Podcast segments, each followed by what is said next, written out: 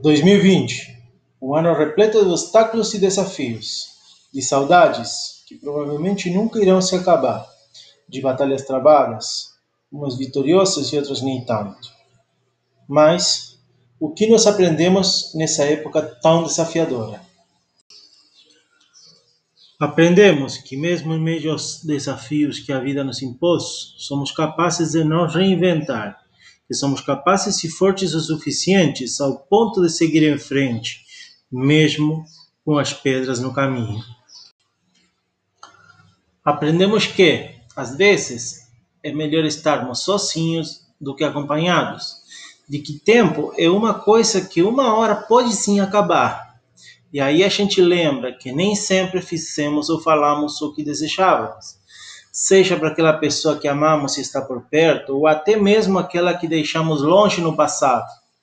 Aprendemos também a não depender tanto dos outros e darmos mais tempo àquilo que a gente gosta de fazer ou ter por perto. Uma coisa eu lhes digo: 2020 está chegando ao seu fim, mas com certeza deixou sua marca na história da humanidade. E que daqui para frente todos nós iremos ver o futuro com outros olhos. O meu conselho para este novo ano que entra é o seguinte: curta a vida, faça o que você gosta de fazer. Trabalhe com aquilo que você gostaria de trabalhar. Dedique mais tempo às coisas boas da vida e um pouquinho menos às coisas banais. Nem tudo se resume a dinheiro e trabalho. Mas, se isso é o que o deixa feliz, então corra atrás.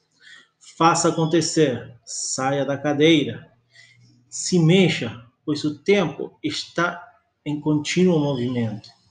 Ele é implacável, não para nem descansa. Se veio uma oportunidade, abrace-a, não a deixe passar, pois ela é única. Poderão até vir outras, mas naquela que se foi, só o tempo a viu. E às vezes demora a voltar.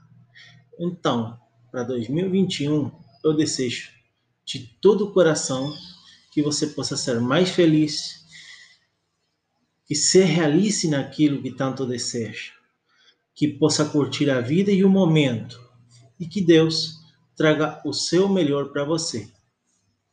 Isso foi tudo por hoje, mas em breve estarei por aqui de novo. Um forte abraço e até o próximo capítulo.